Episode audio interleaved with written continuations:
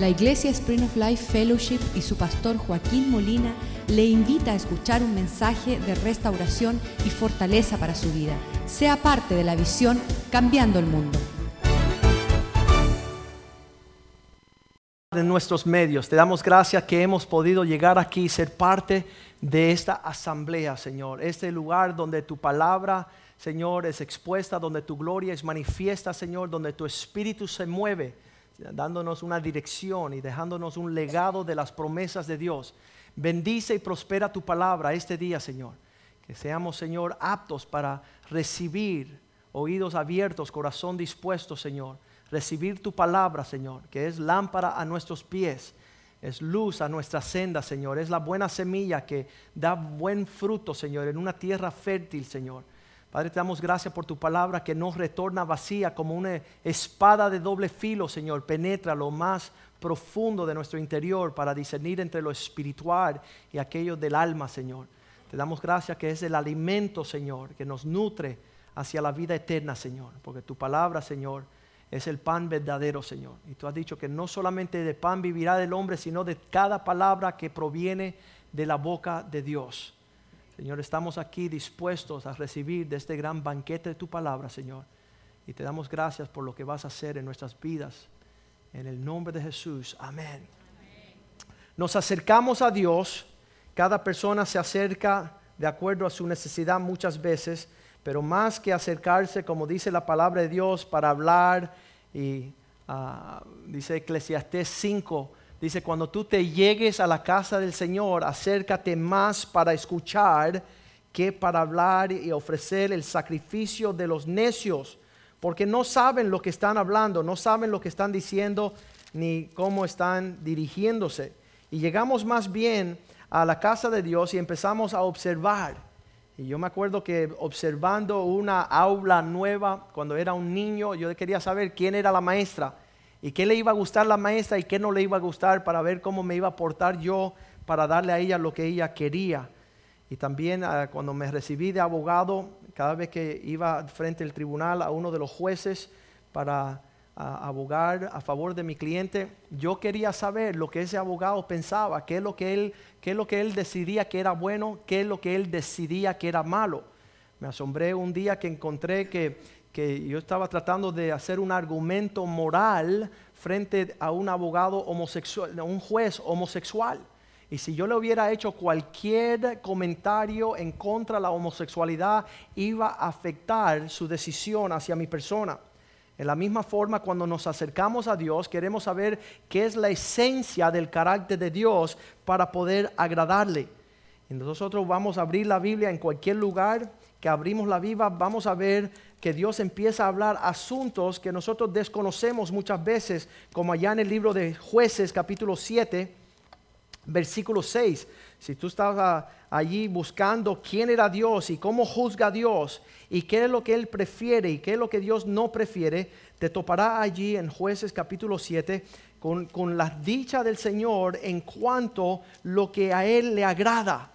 ¿Y qué pasa allí? En el capítulo 7, versículo 6 dice, has de escoger un grupo de hombres que van a hacer lo que yo voy a escoger para ir a la batalla y fue el número de los que lamieron, llevado el agua con la mano a su boca, trescientos hombres. Y todo el resto, el pueblo, se dobló sobre sus rodillas para beber las aguas. Estamos viendo aquí, el versículo 7 dice, entonces Dios dijo a Gedeón, con estos trescientos hombres que lamieron el agua, os salvaré y entregaré a los madianitas en tus manos y váyese todos los demás, las demás gente, cada uno a su lugar. Es tremendo que Dios, abrimos la Biblia al azar en cualquier lugar, allí encontramos en el libro de jueces, Dios está haciendo una separación de grupo. 33 mil hombres, 33 mil hombres, y Dios dice, no, no, no, no, no, no, no, no. Este grupito aquí, sí. Y Dios da la aprobación a 300 hombres. ¿Y por qué? En lo que los demás solamente bajaban su cabeza al agua sin mirar el peligro alrededor, buscando su propio interés, había 300 hombres que tomaban la mano con la mano y velaban las espaldas del peligro de su hermano. Estaban aguardando, Dios quiere un pueblo que ame a los que tienen a su alrededor. Dios no ha llamado un pueblo egoísta. Por eso a toditos de nosotros al entrar a la casa de Dios nos repartió a cada uno una cruz, porque somos los que nos negamos a nosotros mismos. Estamos buscando el interés de los demás. Y aquellos que anhelan ser parte del equipo de Dios no están buscando su propio provecho con sus cabezas, lamiendo el agua sin velar a los que tienen al lado y se van a dar cuenta que aquellas personas que tienen esas actitudes no estarán reunidos entre el pueblo del Señor. Dios nunca ha llamado un pueblo egoísta. Dios nunca escoge a un pueblo que camina en su propia búsqueda. El capítulo 7, versículo 4 leemos, y Dios dijo a Gedeón, aún son muchos el pueblo, llévalos a las aguas y allí te los probaré. Nuestro caminar en los asuntos del Señor no es que Dios va a tener un gran número de personas, sino un poco número de aquellos que tienen el carácter aprobado por Dios. Y dice, allí los probaré. Y del que yo te diga que éste va contigo, irá contigo. Y al que yo te dirigiere, a cualquiera que yo te diga, este no va contigo, él no irá. Y no va a ser la última vez que Dios traza una línea. Y no va a ser la última vez que se queden afuera aquellos que querían. Porque realmente convocó un gran grupo de hombres, Gedeón. Eran 33 mil. Pero Dios no es un Dios de números. Dios es un Dios de calidad. Y Él no hace acepción de personas. Pero el que Él dice que no va, no va a ir. El que Él dice que se queda afuera, se quedará afuera la arca de Noé había una gran multitud, 120 años predicando justicia, verdad y juicio, Noé.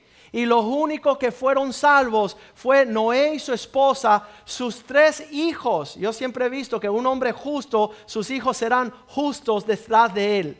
Un hombre recto, sus hijos andarán en el ejemplo de su padre. ¿Cuántos dicen amén?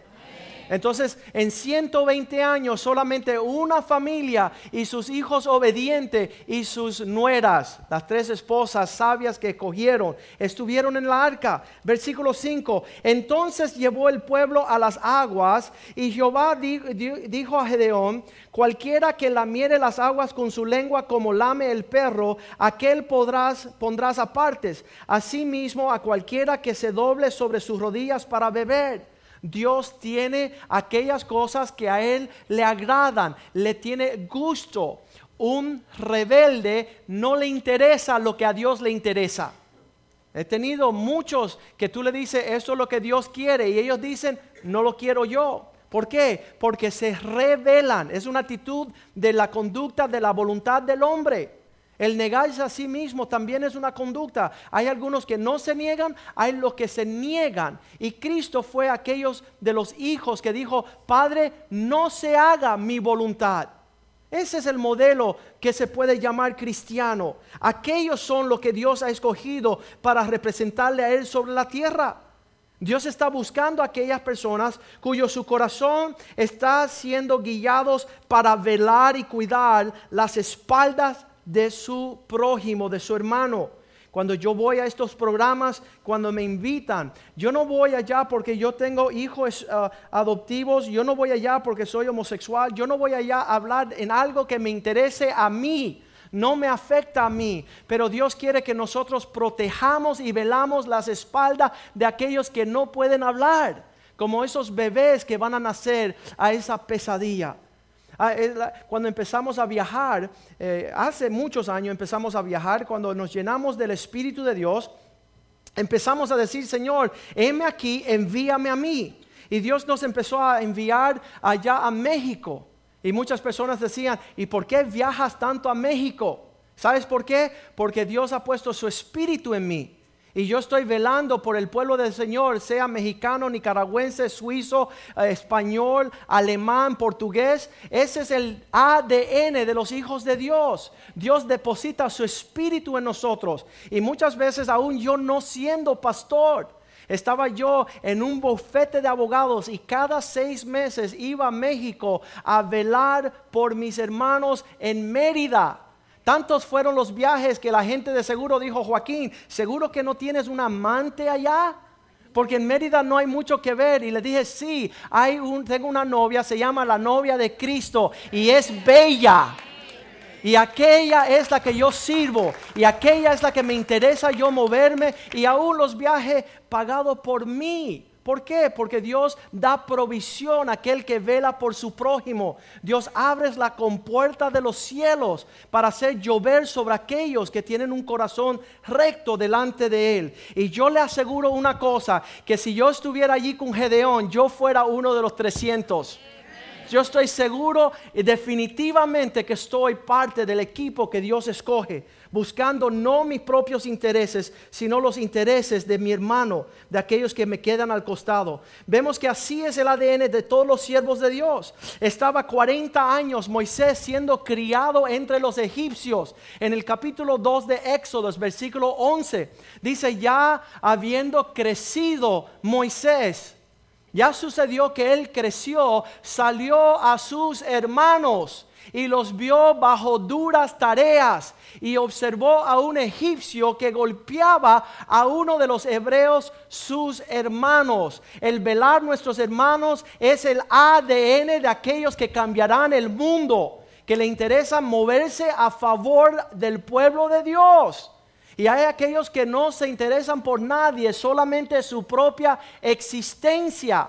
No tienen el Espíritu de Dios, solo están consumidos con la Trinidad ah, diabólica y satánica. Yo y después yo y después yo. Nada más que le interesan servirse ellos mismos. Por eso habían depositado sus cabezas a lamer, a lamer la, la agua sin preocuparse las espaldas de sus hermanos, sin estar velando estaban solamente buscando lo suyo.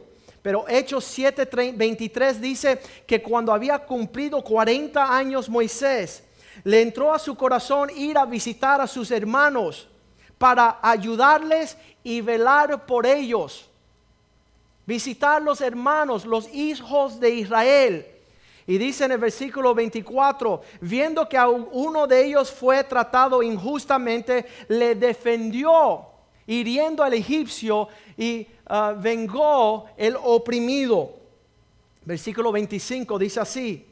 Y dice, esperando que sus hermanos entendieran, comprendieran lo que Dios daría libertad por su mano, él ya entendía que su llamado era de librar a sus hermanos, de ayudar a sus hermanos, de mostrar un ejemplo a sus hermanos, hacer un, un modelo para que sus hermanos pudieran seguir en ese ejemplo, mas ellos no lo habían entendido así.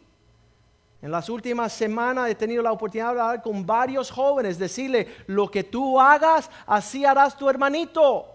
Lo que tú haces, así hará tu hermanita. Si tú tienes en el Espíritu de Dios en ti, vas a velar, dar un ejemplo y un modelo, unas huellas donde tu hermano o hermanita puedan seguir el rumbo de la bendición de Dios aguardando el consejo de Dios. Y si a ti no te importa tu hermanita y no te importa tu hermanito, tú no le pertenece a Dios.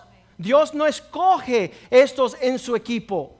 Dios desea que nosotros seamos como Moisés, como el mismo Gedeón y los 300, que nos preocupen los demás. Dice allí el versículo 26, el próximo día había salido, estamos leyendo Hechos 7:26, saliendo nuevamente, viendo que los hermanos discutían unos contra otros. Estaban allí y él quería poner paz entre ellos. Varones, hermanos, sois, ¿por qué os maltratar unos a otros? Ese es el corazón del pueblo de Dios. Que exista la paz en nuestros medios, que exista la prosperidad. ¿Por qué están actuando indebidamente? Y ahí uno se levantó en el versículo 27. El que estaba abusando a su prójimo, a su hermano, él maltrataba, le rechazó diciendo, ¿quién te ha puesto por gobernante y juez de nosotros? Joaquín, ¿por qué tú trazas una línea entre aquellos que dan un buen ejemplo y un mal ejemplo? Porque Dios me ha puesto a pastorear al pueblo de Dios. Y el pastor traza una línea entre las ovejas y las chivas y los chivos. Y él le dice a las ovejas, bien hecho, entra en el descanso, la prosperidad. Y a los chivos, apartaos de aquí, que nadie os conoció. Porque vieron al hambriento y no se movieron, vieron el sediento, no se conmovieron, vieron el enfermo, no se conmovieron. Solamente trataban de buscarse ellos mismos. ¿Quiere, quiere matarme también? ¿Quiere apartarme a mí también como uno de los impíos? Versículo 29. Al oír esta palabra, Moisés huyó y vivió como extranjero en tierra de Madián, donde engendró dos hijos. ¿Qué sucede con este hombre que se aparta por un tiempo? Y él diría allá en los tiempos de Egipcio, no voy a regresar a este pueblo a hablarle nada, porque cada vez que le hablo se enojan contra mí. Cada vez que le trato de mostrar que lo que están haciendo no está bien, lo único que hacen es dirigirme hacia mí. Pero eso no, ah, no mantuvo a Moisés lejos, pues unos años después regresa a rescatar a seis millones de sus hermanos para librarle del cautiverio, para abrirle un camino hacia el propósito de Dios. Él seguía caminando como uno de los hijos de Dios. Y muchas veces nosotros estamos en otra onda.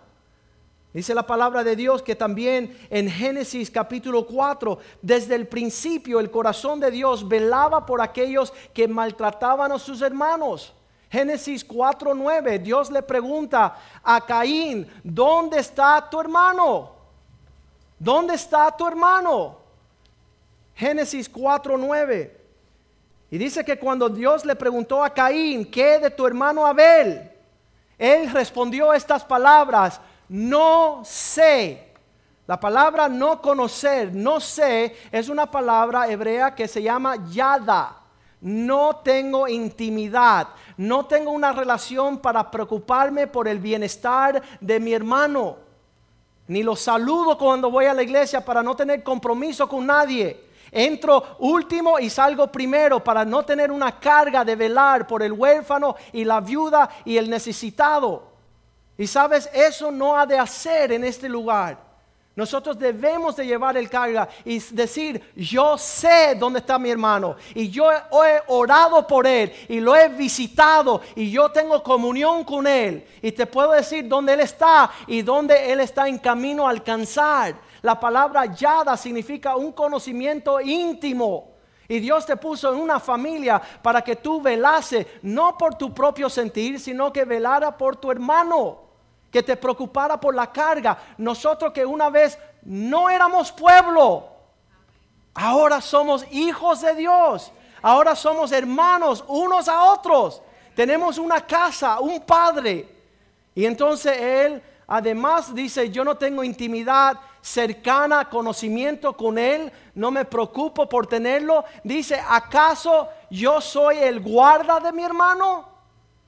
¿Acaso es mi responsabilidad? Tú no fuiste el que lo creaste, críalo tú. Esa es la falta de respeto, la actitud que está en la casa de todos aquellos que tienen sus cabezas solamente preocupándose por ellos mismos. Y no levantan su vista a decir, yo seré guarda de mi hermano. La palabra guarda en hebreo significa llamar, significa no solamente voy a velar para protegerlo, sino voy a promoverlo para que crezca, para que alcance su potencial, para decirle a él lo que yo veo que Dios quiere usar. Yo sí soy guarda de mi hermano, tanto así que me preocupa por las actitudes que hay en algunos, de no estar metidos en, ese, en ese vínculo de amor que Dios ha puesto. Ahí dice la palabra algo bien extraño. En los versículos que siguen, en el versículo 11 dice, por esta causa sois maldito. Vendrá maldición sobre la tierra a causa de tus actitudes. No dará las fuerzas de las cosechas que yo tengo para ti. Lo que está allí en oculto, lo que yo he puesto ahí para bendición de un potencial grande, tu tierra será maldita. Versículo 12 dice las palabras, ya la tierra que labras no te volverá a dar la fuerza. Lo que Dios tenía como planes para bendecirte, ya Dios no te puede bendecir en tu economía, en tus negocios, en tus asuntos. ¿Por qué? Porque estaban consumidas solamente por ti. Nada más que te preocupa el que alguien no esté desempleado hasta, hasta que tú pierdas tu empleo. No te preocupas sobre la prosperidad de otro hasta que tú empiezas a afectar tu prosperidad. Y no es así. Cuando Dios empieza a movernos en este entendimiento, empezamos a hacer las cosas y nuestra tierra empieza a brotar cosechas gloriosas. Había un día donde yo me sentaba con un cliente y ganaba 250 dólares la hora por consultarlos. Hoy día nos sentamos con parejas, cientos de números, a aconsejarle a gratis. ¿Por qué? Porque nuestro galardón viene de los cielos. Viene de un Dios que prospera el hombre cuyo corazón delante de él está recto. No tiene que ver con una economía, tiene que ver con los cielos se abran contra ti, a favor tuyo. Que tú puedas recibir lo que un Dios en los cielos pueda ver para que tu tierra dé la fuerza de los frutos. Por causa de no mirar a los lados, dice serás errante y extranjero, porque según mediste se te medirá según caminaste, también vas a caminar. Así serás tu caminar sobre la tierra. En Isaías capítulo 3 dice la palabra en el versículo 10, dile al justo que le irá bien. Isaías 3:10, decirle al justo, tu camino te irá próspero, porque comerás del fruto de tus manos. Vas a recibir lo que sembraste, vas a recibir lo que diste. En versículo 11 dice, más al malvado, díganle estas palabras al impío, te irá mal, porque según tus obras, tus manos también se pagará. Acabo de hablar con un joven entre, los servicios. Dije, fuiste a la casa de un hombre y le llevaste a su hija y te fuiste con ella. Y por eso el padre está enojado, porque cuando usted tenga una hija también te harán lo mismo. Honra a ese hombre, respétalo, para que te vaya bien tu vida, para que te vaya con bendiciones. Pero todo lo que tú haces también se te dará. Todo lo que siembra vas a cosechar. Le llevaste la hija de un hombre, un hombre te llevará tu esposa, te llevará tu hija. Y vas a heredar y cosechar lo que viviste. Muchas veces tenemos que nosotros cuidarnos de eso y medir bien lo que estamos haciendo. Primera de Juan 4:20 dice, si un hombre dice que ama a Dios y aborrece en actitudes a su hermano, es mentiroso. Porque ¿quién puede no amar a su hermano que ha visto y amar al Dios que no ha visto? La única participación que podemos tener para mostrar nuestras actitudes son con aquellas personas que están aquí ahora. Ah, pastor, tú no conoces mi corazón, no tengo que conocer tu corazón, ya he visto tu conducta. Tu corazón es expresado por tus hechos, por lo que haces. Primera de Juan 2.9 dice, cualquiera que dice estar en la luz, hay muchos que se dicen cristianos, el que dice que está en la luz, mas no está guardando la espalda de sus hermanos, este sigue todavía en tinieblas y ni se ha dado cuenta, porque solo está diciendo que está en la luz, mas sus hechos siguen tenebrosamente andando. El hermano mayor del hijo pródigo, el hermano mayor del hijo pródigo, le decía a su papá, ¿por qué rindes fiesta a este que viene desde lejos? Lucas 15, versículo 25, desde lejos él vio fiestas Lucas 15, 25. Desde lejos el hermano mayor estaba en el campo cuando vino y llegó cerca y escuchó música y danzas. Versículo 26. Y llamando a uno de los criados le preguntó, ¿qué está pasando allá? Estaba tan desatendido al clamor del padre que cuando regresó el hijo, la fiesta anduvo, él ni, se da, ni cuenta se daba. Versículo 27. Dice que llamando a los criados, versículo 27, le dijo, tu hermano ha venido. ¿Te acuerdas? Tienes un hermano. Tu padre ha hecho matar el becerro gordo y por haberlo recibido bueno y sano. Versículo 28. Acercándose él a la casa, dice que veía la fiesta andando, mas rehusaba entrar. No quería entrar a la casa a la fiesta, no quería considerar el gozo de su hermano. Versículo 28.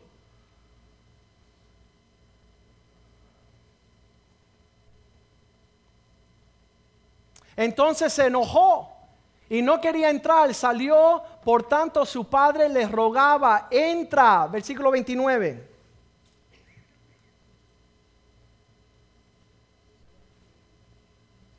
Él respondió y dijo al padre, he aquí tantos años te sirvo y no habiéndote desobedecido jamás y nunca me ha dado ni un cabrito para yo tener mi fiesta con mis amigos. Versículo 30. Pero cuando vino este, diga conmigo, tu hijo. ¿Y por qué no dijo este mi hermano? Porque se se desasociaba de la responsabilidad de tener un hermano, de preocuparse por su hermano, de andar en la bendición del Señor, heredar las promesas de Dios. Este que te consumió tus bienes, que anduvo con rameras, con él es que tu fiesta. Tenía todo el repertorio de justificaciones por cual se había separado de su hermano. Versículo 31. Entonces le dijo, hijo, tú siempre estás conmigo y todas estas cosas son suyas son tuyas. Versículo 32. Era preciso y necesario hacer una fiesta y regocijarnos, porque este tu hermano que estaba muerto ya revivió y se había perdido y es hallado. ¿Cómo nos estamos relacionando con aquellos acá en la iglesia? ¿Cómo es que nosotros nos relacionamos con aquellos que son nuestros hermanos en Cristo? Que son mexicanos, nicaragüenses, peruanos, colombianos, ¿Son solamente miembros de la iglesia donde usted asiste o usted lleva la misma carga que tienen ellos? Usted se preocupa porque sus hijos prosperen, porque alcancen la bendición. Importarte a alguien más que tu persona. Primera de Samuel 30, 22. Un hombre conforme el corazón de Dios llamado David regresa de una batalla con un gran botín. En el versículo 22, diga conmigo, entonces todos los malos y todos los perversos. Yo quiero que usted subraya esas dos palabras, malos y perversos. No querían compartir el botín con los demás. Es para mí, es mis asuntos, es lo que quiero yo. Hombres malos y perversos. Entre los que habían ido con David respondieron, ¿por qué no fueron con nosotros? No les daremos del botín que hemos quitado, sino a cada uno su mujer y sus hijos que los tomen y se vayan. No vamos a compartir, no nos interesa lo que tienen los demás de necesidad, no nos interesa sus vidas. No vamos a participar en la carga que ellos llevan. Pero un hombre conforme el corazón de Dios, versículo 23, David responde, dice, no hagáis estos, hermanos míos de lo que nos ha dado el Señor, quien nos ha guardado y nos ha entregado en nuestra mano a los merodeadores que vinieron contra nosotros. Dios nos guardó, Dios nos prosperó, Dios nos bendice, Dios asegura que nosotros vayamos hacia adelante. Me acuerdo cuando estábamos abriendo la, la, obra en Nicaragua, que un hermanito dijo, no estoy de acuerdo que salgamos a Nicaragua a abrir una obra. Por eso voy a detener mis diezmos. Y por un año entero, malvado, sabiendo que teníamos gastos aquí, que él estaba disfrutando, él retuvo sus diezmos por un año entero. Por eso Dios lo sacó de aquí. El que no tiene la carga por los demás, tampoco Dios tiene por qué tener carga por él. Qué horrible. David decía, no, ellos no fueron a la guerra, pero ellos comparten también con el botín. Y él era un hombre generoso, donde también dice el versículo, vamos a leerlo bien rapidito. El versículo 26 empieza a repartir David no solo el botín de lo que no fueron, sino que empieza a llamar a los ancianos de Jerusalén y de Judá y sus amigos diciendo, he aquí un presente, un regalo para vosotros, el botín de los enemigos de Jehová. Yo voy a repartir a cada uno reconociendo las bondades de Dios sobre mi vida. No retengo la bendición del Señor. No me voy a quedar con mi prosperidad. Me encantan las llamadas de los hombres de negocio. Eh, pastor, esta semana Dios me prosperó y cerré 15 negocios, más de 20 millones. Digo, gloria a Dios. Uh. cero para la casa del Señor. No tienen corazón para la obra de Dios. Ven su prosperidad que llega a las alturas de las nubes. Por eso dice Job 20 que también irán por el sumidero las aguas negras del estiércol por no haber reconocido la bondad de Dios sobre sus vidas. Es Dios el que nos prospera, es Dios el que nos bendice, es la mano de Dios que venimos el domingo a besar en adoración diciendo, Señor, esta semana tú me bendice, tú guardaste mis hijos, tú guardaste mi salud, vengo a reconocer que has ensanchado mis territorios. El pueblo de Dios, generoso y agradecido. Decía Romanos 14, 7, Pablo, ninguno de nosotros vive para sí mismo. Ninguno de nosotros viva, vive para sí mismo. Tú no vives para ti. Si las personas que te rodearan a ti tomaran la misma actitud, fueras un pobre, miserable, ciego, desaventurado. Mira aquellos que son generosos contigo para que tú adoptes las mismas actitudes, para que te vaya bien. No te resuelve. Cada vez que vamos a ver las personas, los homeless, que están durmiendo en las calles, que anduvieron egoístamente, solamente importándose ellos mismos, sin familia, sin hijos, sin trabajo, sin obediencia, tan recluido así como lo fue Caín, vagabundo en la tierra, porque no velaba en las actitudes por la espalda y el bienestar de su hermano. Aún Abraham en Génesis 14, versículo 14, dice Abraham mucho después que Lot se había separado de él escuchó que su hermano estaba preso. Lot se había separado, Génesis 14, 14.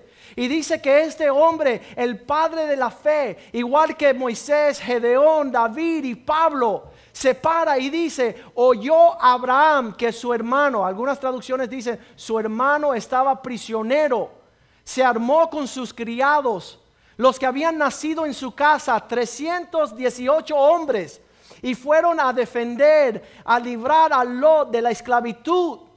Fueron a pelear por su hermano, el rescate de su hermano. Esto no solamente fueron algunos, fueron todos los siervos de Dios. Los que estaban en el equipo del Señor. Primera de Juan 3, versículo 17. Si aún teniendo la bendición de este mundo ve que tu hermano le falta, y está en necesidad, no cierres tu corazón contra Él. Porque el amor de Dios no morará en ti. Viendo, teniendo bienes en este mundo y ve tu hermano tener necesidad y cierra tus ojos. Allá están subiendo muchas personas a las montañas del Cusco para ver a Machu Picchu en Perú. Están yendo todos los religiosos a nivel mundial. Pues dice como esas alturas se usaban para prácticas espirituales, allá van los magos, los horóscopos, los espiritistas, los metafísicos, van todos allá a rendir culto a, a las estrellas, a rendir culto a las huestes espirituales. Y se encontraban cuatro huérfanos debajo de un puente.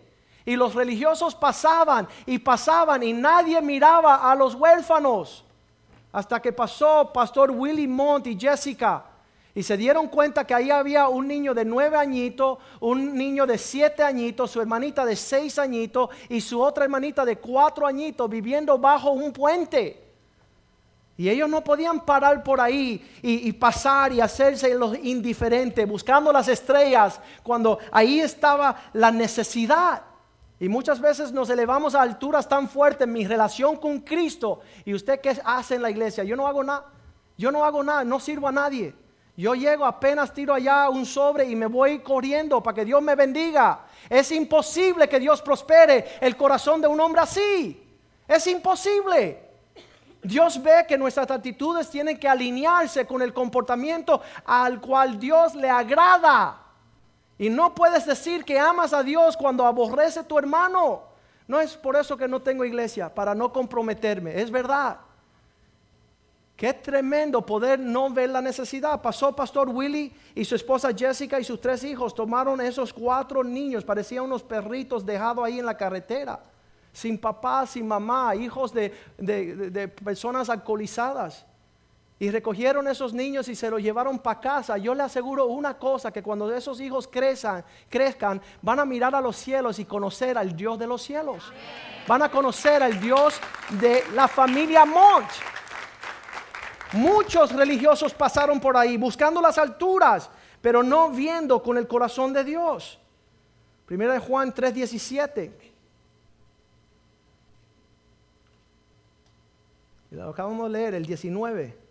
Por esto sabemos que estamos en la verdad. Esta es la evidencia que estamos en Cristo. No es que eres cristiano, no es que vas a la iglesia, sino es que estás viendo y sirviendo la necesidad de tu prójimo. No tenemos necesidad personales en Perú, ni en Ecuador, ni en Suiza, ni en España. Si yo me quedara aquí en Miami, fuera un hombre de negocio sumamente prósperos. Pero me es necesario estar en los negocios de mi Padre. Si viendo un pueblo que desconozco, pero sabiendo que hay un Dios en los cielos que es el que bendice y prospera a todos. Dios está buscando que nuestro corazón esté recto delante de Él. Primera de Juan 3:12 dice la palabra de Dios así, no sean como Caín, que fue malo, fue del maligno. Él, ¿sabes qué? Es, tremendo que decimos, yo no creo eso. ¿Sabes lo que tú crees? Lo del diablo. Al a decir que tú no participas con lo que Dios dice, ya tú estás excluyéndote a ser parte de lo que no es de Dios. No tomes esa actitud, es muy frecuente, no sea que te despierte un día y te encuentre con Satanás diciendo, la hiciste bien. Estás del lado mío. Estás con los con los las personas que son egoístas, las personas que buscan solamente lo suyo, los que nunca miran a su lado a bendecir a su prójimo. No sean como Caín, dice la palabra de Dios, que era maligno y mató a su hermano, le importó poco que su hermano pudiera vivir y caminar las huellas de bendición. ¿Y por qué causa lo mató? ¿Qué tenía Caín en contra de él? Porque sus obras eran malas, más las de sus hermanos eran justos. ¿Sabes por qué tú empiezas a coger una actitud contraria? Porque sabes que uno anda bien y tú andas mal. Y debes de cruzarte decir, Señor, quiero ser de tus 300, quiero ser de tu pueblo, quiero ser de aquellos que aprenden a amar a sus hermanos. Es un aprendizaje. No éramos así desde todos los tiempos. La presencia de Cristo en nosotros se está desarrollando y creciendo. Por eso hoy día no vivimos para nosotros. No estamos tomando decisión a beneficio propio, sino estamos andando eh, agradando al Padre. Primera de Juan 2.9, aquel, ya lo dijimos. Hay algunas personas que no entienden esto muy bien, pero vamos a profundizar un poquito más. Primera de Corintios 5.11. Dice Joaquín, pero yo conozco varios hermanos que, que, tú, que tú no andas con ellos.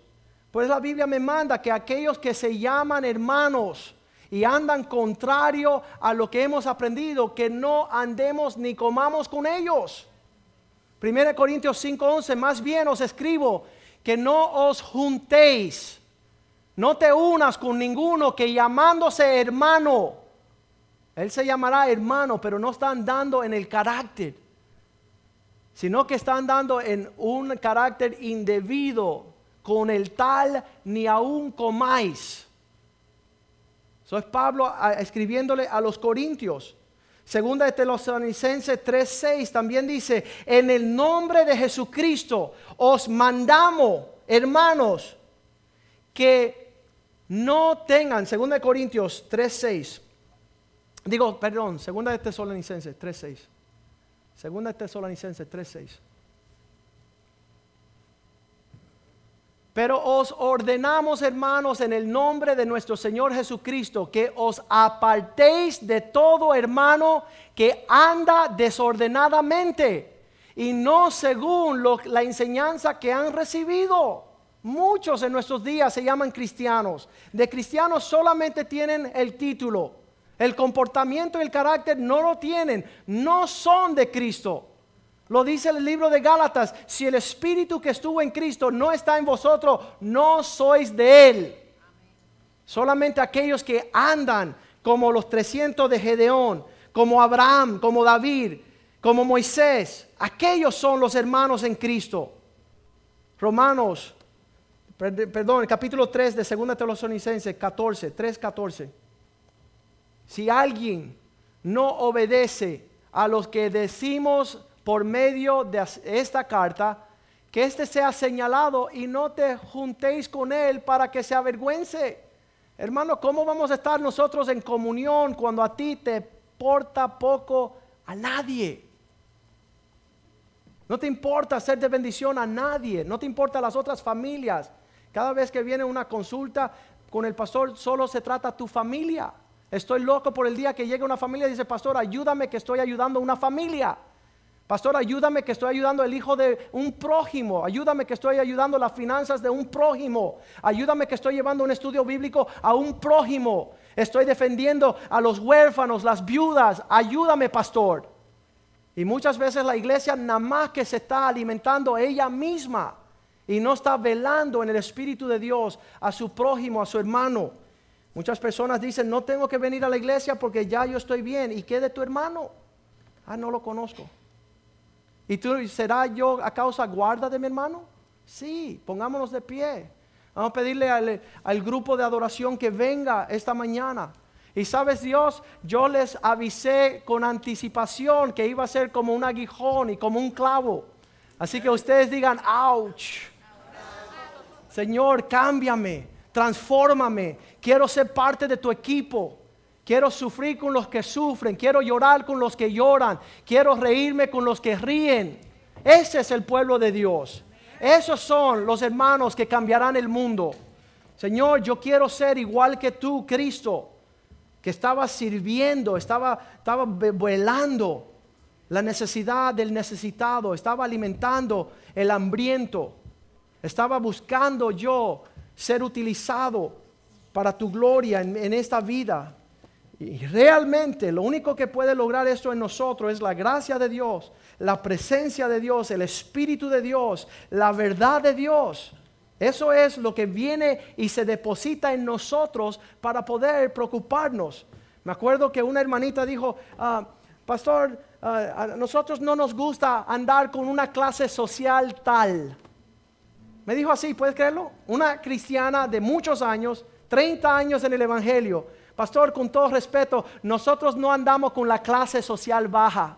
Y yo, dije, yo le dije, dale gracias a Dios que yo no soy como tú. Dice, ¿y por qué? Porque yo no anduviera contigo. Tu clase espiritual mucho más bajo que la mía. El Señor nos llamó para ir a alcanzar al pobre, al menesteroso, al necesitado, al gordo, al flaco, al feo. A todos. Somos el pueblo de Dios. Tenemos un espíritu excelente. Tenemos un espíritu dentro de nosotros que es grande Dice Romanos 2.18, hemos aprobado las cosas más excelentes. Hemos juzgado bien. Hemos visto como Dios mira. Y yo les dije algo al primer servicio, le dije, gracias a Dios que estamos escuchando este mensaje, mensaje de este lado de la eternidad. Porque yo no quiero escuchar en el otro lado de la eternidad que Dios me diga, vete a tu casa, no calificaste. ¿Y por qué? Porque la, la es así, estabas lameando nada más que para ti. Tenías que buscar los eh, intereses de los demás. Tu corazón, que sea el corazón de Cristo, que vino aun cuando estábamos nosotros perdidos. Aún esta cosa de no llegar a los cultos, escúcheme. Créeme lo que estoy diciendo, que las personas que participan en su clase yoga no son capaces de faltarle ni una clase. ¿Sabes por qué? Porque toditas las pagan. Ellas se van pagando su clase y ellos van. Los cristianos no tienen que pagar y no llegan. La de la yoga lleva su toallita, lleva su outfit y se pone ahí como un idiota. Yan, yan, yan. Y nosotros los cristianos, una puerta abierta para ser hijos de Dios y no llegamos. No llegamos. Dile a una de tus amiguitas que te falte su clase de yoga para que tú veas el insulto que va a tener. Mas, sin embargo, usted falta sus clases donde Dios le está preparando a ser un cambiador del mundo. Preparando a ti para tener, eh, ser hecho conforme a la imagen de su Hijo. Vamos a nosotros invocar la presencia del Señor ahora en un cántico. Cierren sus ojos y díganle, Señor, que se haga una realidad tu presencia en mí. Yo quiero ser como tú. Yo quiero ser, estar en tu equipo. Quiero tener la sonrisa no de un cínico. Quiero tener el gozo del Señor. Restaura en mí el gozo de mi salvación. Señor, pon un espíritu recto en mí. Para que no crezca ser un diablo. Para que no crezca sean un egoísta. Santiago 3:17 Toda inmundicia, toda cobra perversa habrá en el corazón de aquel que sola, solo vela por él mismo. Solamente habrá perversión y toda obra perversa en el corazón del ambicioso personal, el egoísta, el que busca solo lo suyo. Ese no es el espíritu de Dios.